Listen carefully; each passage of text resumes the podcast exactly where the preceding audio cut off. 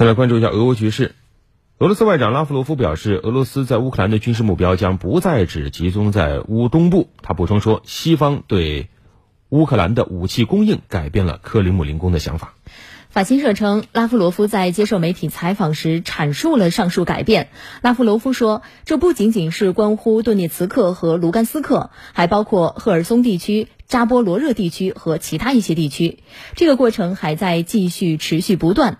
拉夫罗夫还强调，美英希望俄乌冲突成为真正的战争，使俄欧对立。拉夫罗夫还认为，西方国家的做法实质上是在阻碍乌克兰采取任何具有建设性的步骤来和平解决问题。但不仅用武器淹没了乌克兰，还迫使乌克兰肆无忌惮地使用这些武器。拉夫罗夫还强调说，美国和英国正从俄罗斯和欧洲国家之间的冲突中受益，因为当西方对俄实施制裁时，主要受冲击的是欧盟国家的经济。